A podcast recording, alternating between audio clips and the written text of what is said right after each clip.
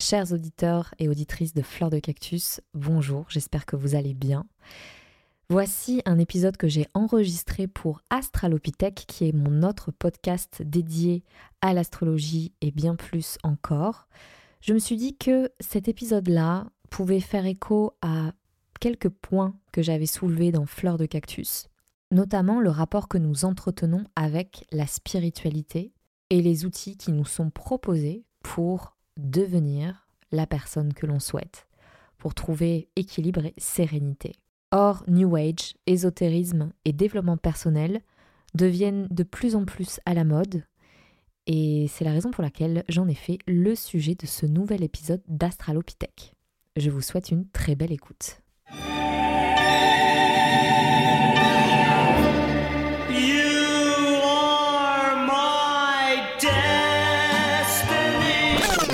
Vous écoutez un podcast qui pourrait peut-être vous intéresser.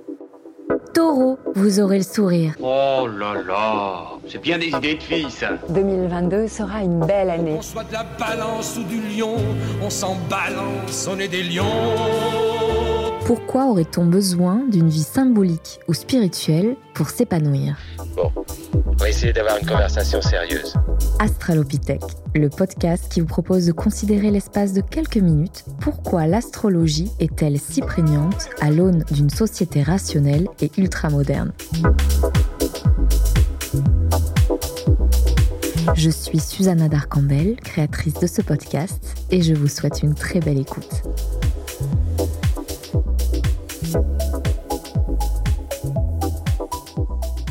Rétrospectivement, si je dois dire à quel moment j'ai rencontré le New Age, c'était il y a 10-12 ans, au Mexique, un des paradis du New Age. Mon cousin mexicain m'a fait découvrir des playlists du Bouddha Bar, et j'ai adoré d'ailleurs cette découverte musicale la musique du Buddha Bar qui est considérée assez New Age pour le coup parce que c'est de la fusion music, de la world music comme on dit aussi, qui mélange différents styles euh, musicaux.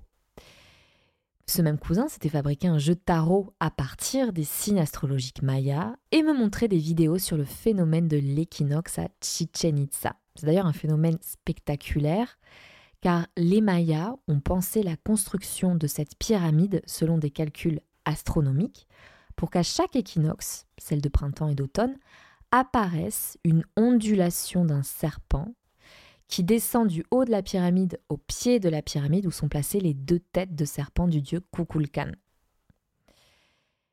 Et donc euh, ce, phénomène de l'équinoxe attire euh, pas mal de New Agers justement euh, chaque année. Et pour couronner le tout, mon cousin lisait du Osho, célèbre gourou indien très controversé pour ses pratiques dites spirituelles extrêmement marchandes.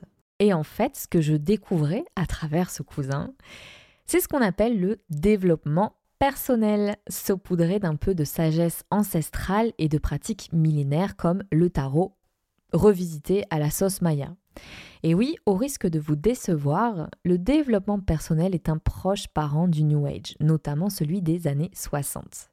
Autant vous dire que J'adore ce cousin qui m'a fait découvrir de nouvelles dimensions, de nouvelles portes de ce que pouvait être la spiritualité, bien différentes de celles que j'avais connues au catéchisme. la spiritualité que je découvrais à travers lui n'avait plus rien à voir avec cette culpabilité permanente que le catholicisme prône, c'était même l'opposé. Autant le catholicisme va être plutôt culpabilisant, responsabilisant, Autant le New Age propose aux New Agers de s'accepter tel qu'il est, de s'ouvrir à l'univers et de, euh, de devenir la meilleure version de lui-même. Mais bref, on va revenir un petit peu plus sur cette dimension un peu plus égocentrée tout à l'heure. Et j'ai déchanté très vite, et là, j'attire votre attention. Je me souviens qu'en ouvrant ce livre sur Osho, j'avais été choquée par les méditations proposées. C'était comme donner de la dynamite entre les mains d'un fou. Le livre proposait à la fin des méditations, je mets des guillemets que vous ne voyez pas autour du mot méditation, et l'une d'elles proposait à la personne de s'enfermer dans le noir et de ressasser toutes les pensées noires qui pouvaient lui passer par la tête, puis d'ouvrir la fenêtre et laisser libre cours aux pleurs et au reste. Et je m'étais dit, ok, si c'est une personne potentiellement suicidaire ou mal câblée qui tombe sur ça, qu'est-ce qui se passe? Il y avait quand même une petite phrase, si vous n'êtes pas dans votre assiette, euh, ne faites pas cette pratique-là. Bon, heureusement. Mais bon, bien sûr, c'est ironique ce que je dis. Donc, même si j'adore les albums de Bouddha et que je peux m'exclamer devant les mystères des pyramides mayas, et en plus maintenant je tire les cartes du tarot de Marseille, j'ai toujours été très méfiante envers ces contenus dits de développement personnel.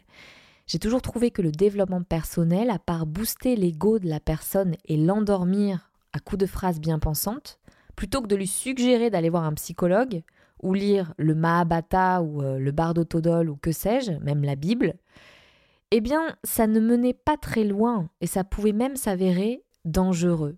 Si vous êtes toujours là m'écouter, cet épisode est dédié à mieux comprendre ce qu'est le New Age et donc par extension le développement personnel. Cet épisode-là nous invite à mieux comprendre comment on est arrivé à mélanger plein de mouvances et de spiritualités différentes sous couvert de, bienveillance pour permettre à l'individu de se développer personnellement, d'arriver à son épanouissement personnel.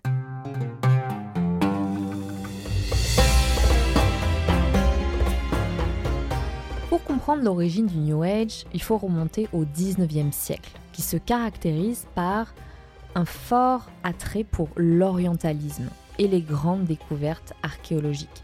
Rappelons que c'est en 1822 que Champollion réussit à déchiffrer pour la première fois les hiéroglyphes égyptiens.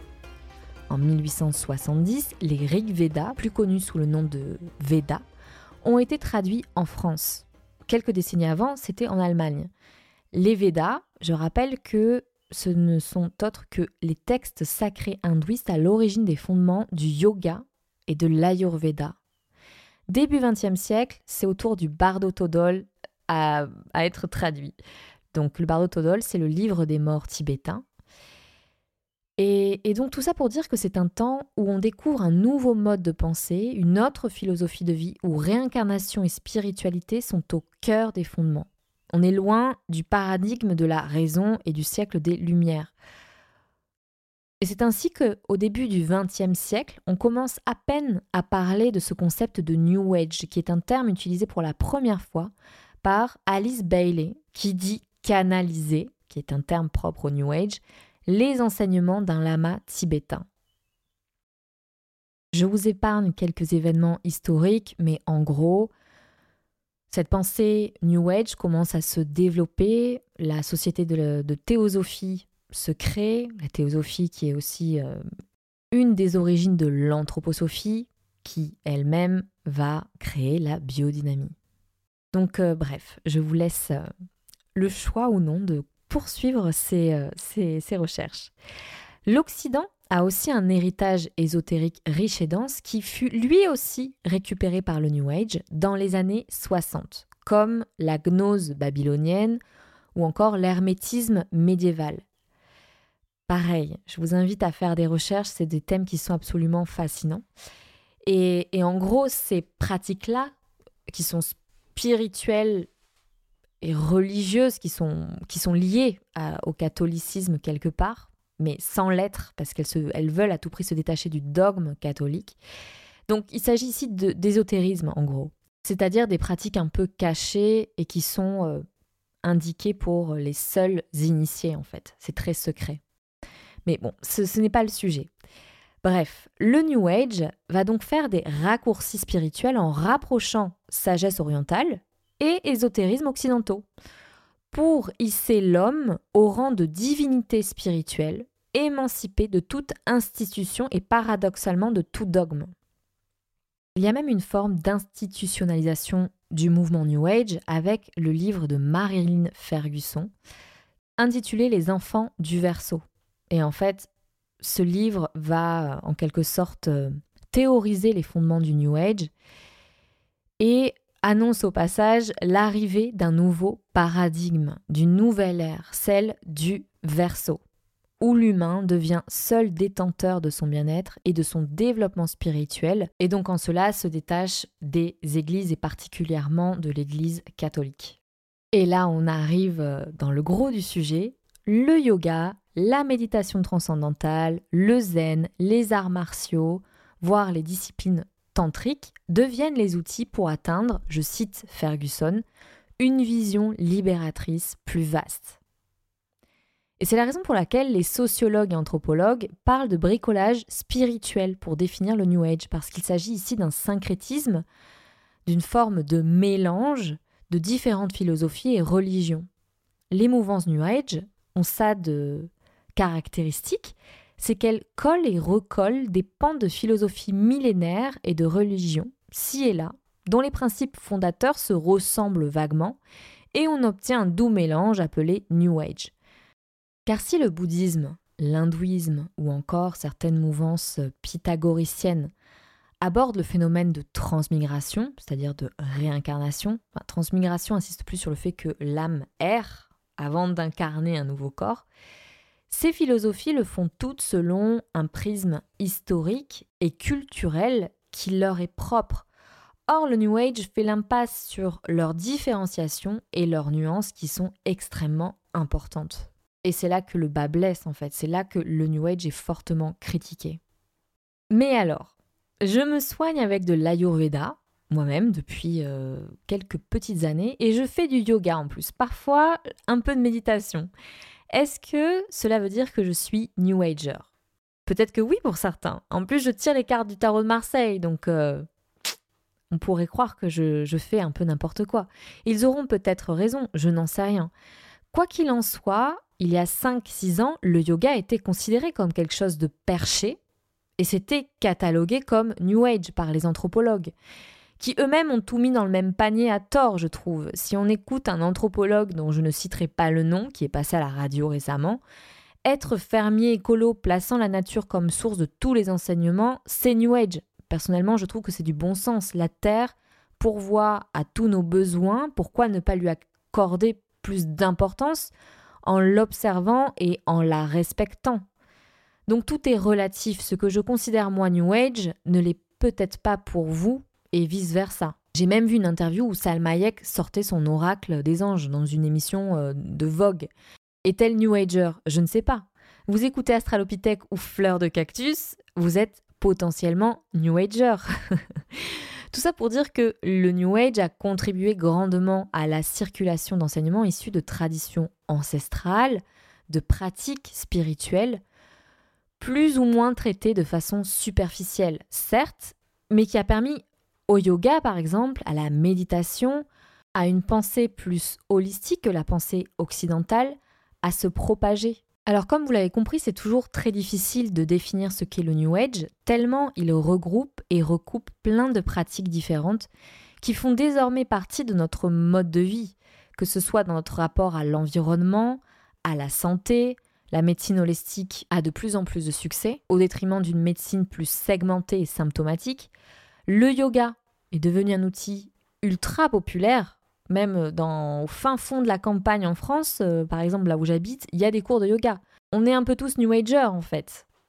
Alors comment différencier le gourou New Age de l'astrologue, du praticien en Ayurveda ou du professeur de yoga?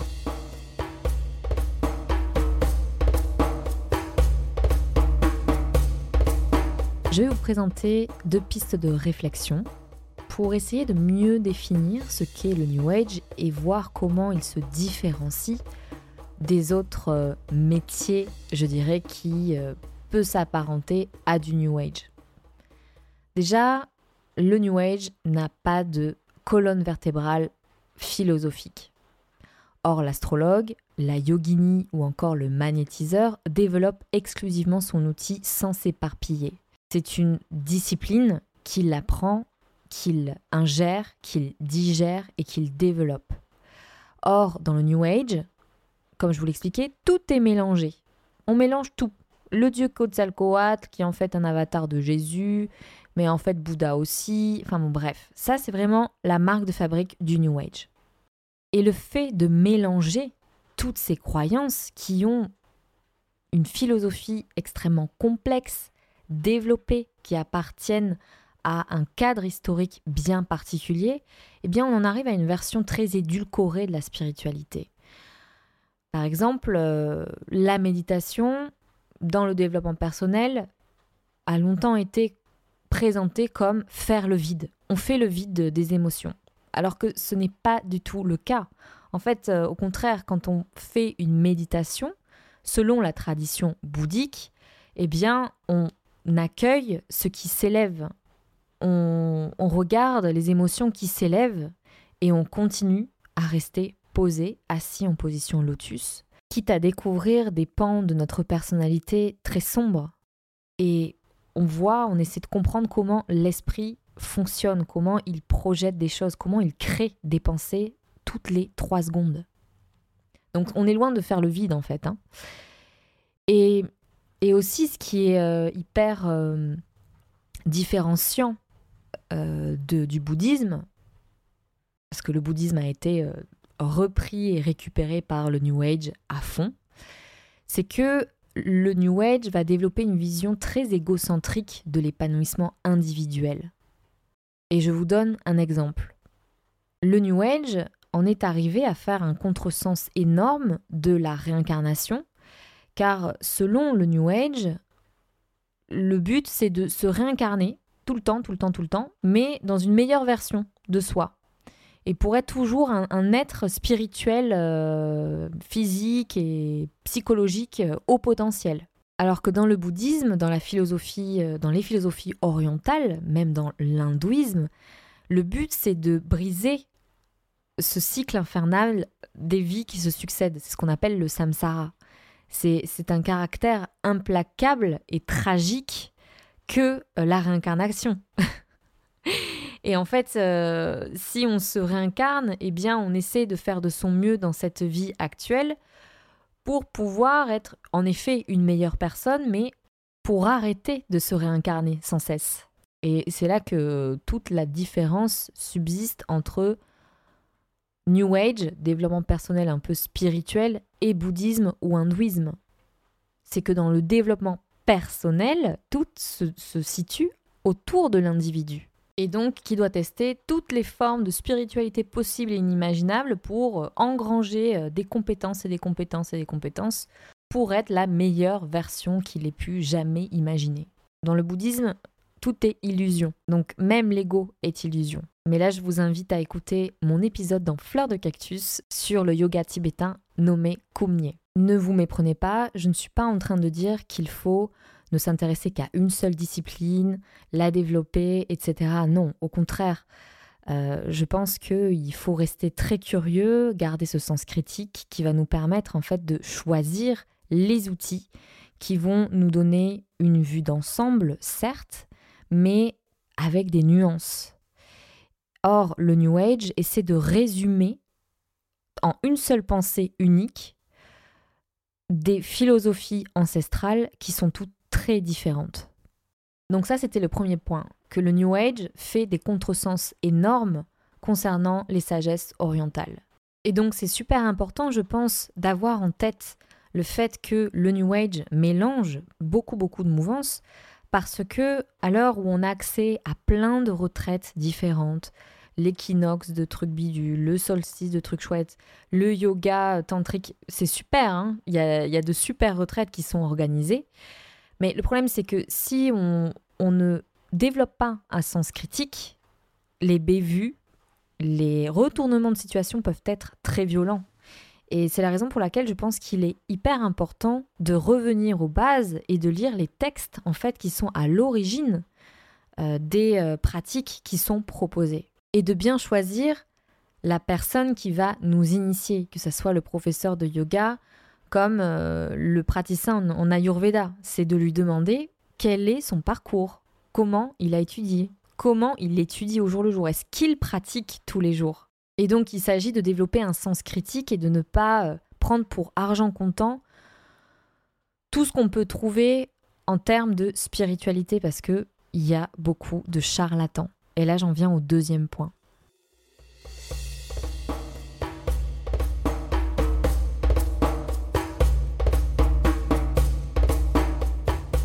Le fait que le New Age est considéré aujourd'hui comme un mouvement controversé, quand on dit à une personne non mais toi en fait un peu New Age, la personne euh, va un peu le prendre mal parce qu'il y a une, une aura assez péjorative autour de ce mouvement, c'est qu'il y a de nombreux gourous et autres mouvements sectaires qui ont profité de la vulnérabilité de personnes en quête de réponses existentielles pour les détruire.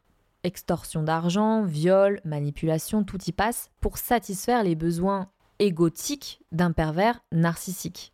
Et ces rapports de domination entre figures euh, dites spirituelles et dévots a toujours existé. Il n'y a qu'à étudier l'histoire de la religion pour le constater. Est-ce pour autant que le catholicisme est New Age? Vous voyez, les raccourcis peuvent être très courts pour définir le New Age. Donc vous voyez, mon propos n'est pas de détruire le New Age, qui n'est autre qu'un mouvement spirituel qui a vulgarisé grossièrement des sagesses millénaires, faut bien, faut bien le reconnaître. Mais si je n'avais pas lu Osho, je n'aurais pas pu comparer ses écrits médiocres à la grandeur et à la complexité des Védas, si je n'avais pas rencontré ces uluberlus, je n'aurais pas pu me faire l'idée de ce qu'est un véritable enseignant spirituel dont le seul but dans la vie est d'aider les autres à se libérer de la souffrance, à se libérer de ce cycle de la réincarnation. Et non pas à se développer euh, personnellement pour arriver à leur meilleure version d'eux-mêmes. Malheureusement, ce mouvement a attiré des personnes très mal intentionnées, ce qui discrédite ces croyances qui sont à la base extrêmement complexes et qui sont très très anciennes. Ah, je me rends compte qu'il ne pleut plus, donc euh, la qualité de son sera bien meilleure. Désolée pour euh, les quelques minutes qui viennent de passer, il y a une grosse intempérie. Bref, je continue. Donc pour résumer, c'était euh, ces deux pistes de réflexion que je voulais vous proposer. La première que le New Age, c'est du bricolage spirituel, intellectuel, philosophique, et qui aboutit à une forme très édulcorée de la spiritualité. Et que le deuxième point, il y a beaucoup de gourous, de personnes mal intentionnées qui se sont faufilées dans la brèche pour profiter euh, de personnes qui sont vulnérables et qui sont à la recherche d'elles-mêmes. Avant de conclure, je voulais quand même euh, souligner quelque chose, souligner ce phénomène de backlash envers euh, la spiritualité montante, envers les médecines alternatives, envers euh, en fait une forme d'autonomie des individus qui veulent euh, réapprendre à vivre sur un rythme plus naturel, qui veulent euh, réapprendre à cultiver, réapprendre à utiliser les plantes médicinales. Bref, il y a une sorte de chasse aux sorcières qui a lieu sur un fond de, de crise sanitaire, donc ça arrange pas les choses. En réponse à l'effervescence spirituelle qui a lieu en ce moment, il y a aussi ce paradigme de la raison qui, revient en force, hein, qui est, euh, on va dire, euh, mise euh, à l'honneur par les gouvernements. La scientificité a raison de toute façon. ce qui n'est pas prouvé, c'est du bullshit. Bref, on en arrive en fait à des conclusions très hâtives sur tout ce que l'on ne comprend pas et, je pense que ce comportement est aussi grave que une personne dans le New Age qui est un véritable gourou et qui essaie de manipuler ses euh, brebis.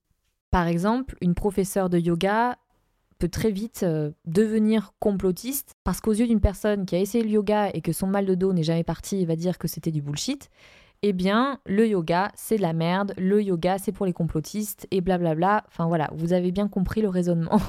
Donc là aussi, tout est, tout est à nuancer, en fait, je pense, dans, dans ce raisonnement quand euh, on, est, on veut essayer de comprendre le New Age, quand on veut essayer de comprendre les nouvelles spiritualités du XXIe siècle et des besoins spirituels des individus à l'heure d'aujourd'hui. J'espère que cet épisode vous aura plu. C'est une sorte de grande introduction euh, au prochain échange qui sera diffusé très prochainement que j'ai eu avec une astrologue avec 40 ans d'expérience. Et on a parlé New Age, bien sûr, et je trouvais ça intéressant en fait de donner davantage de pistes de réflexion pour euh, eh bien, développer son sens critique et, euh, et puis arrêter d'être dans cette bulle de bienveillance et amour à tout prix que on essaie de nous vendre sur les réseaux sociaux, voire euh, dans les médias de façon générale. Faire preuve de sens critique, que l'on soit spirituel ou pas, rationnel ou pas, c'est l'une des compétences qui nous permettra eh bien, de, de trouver sa propre voie et d'étayer, de forger ses outils pour euh, devenir la personne que l'on souhaite. Je vous retrouve très bientôt pour le billet philosophique de la nouvelle lune. Je vous souhaite un bon week-end et à bientôt.